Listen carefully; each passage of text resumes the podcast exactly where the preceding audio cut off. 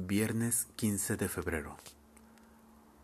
Para rendir pasablemente en la oficina, tengo que obligarme a no pensar que el ocio está relativamente cerca. De lo contrario, los dedos se me crispan y la letra redonda con que debo escribir los rubros primarios me sale quebrada y sin elegancia. La redonda es uno de mis mejores prestigios como funcionario. Además, debo confesarlo, me provoca placer el trazado de algunas letras, como la M mayúscula o la B minúscula, en las que me he permitido algunas innovaciones. Lo que menos odio es la parte mecánica, rutinaria de mi trabajo.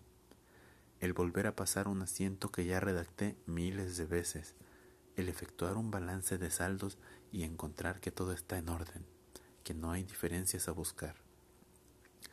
Ese tipo de labor no me cansa, porque me permite pensar en otras cosas y hasta, ¿por qué no decírmelo a mí mismo? También soñar.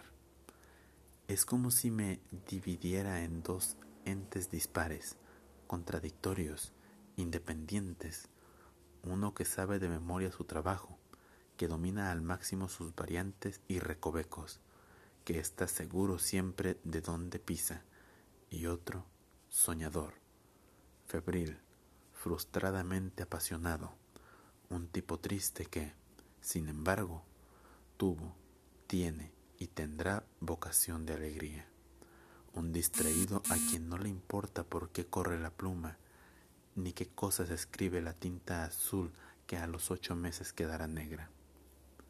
En mi trabajo, lo insoportable no es la rutina, es el problema nuevo, el pedido sorpresivo de ese directorio fantasmal que se esconde detrás de actas, disposiciones y aguinaldos, la urgencia con que se reclama un informe o un estado analítico o una previsión de recursos.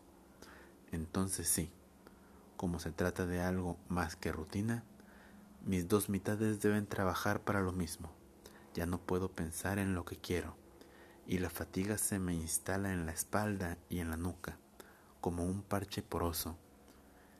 ¿Qué me importa la ganancia probable del rublo pernos de pistón en el segundo semestre del penúltimo ejercicio? ¿Qué me importa el modo más práctico de conseguir el abatimiento de los gastos generales? Hoy fue un día feliz, solo rutina.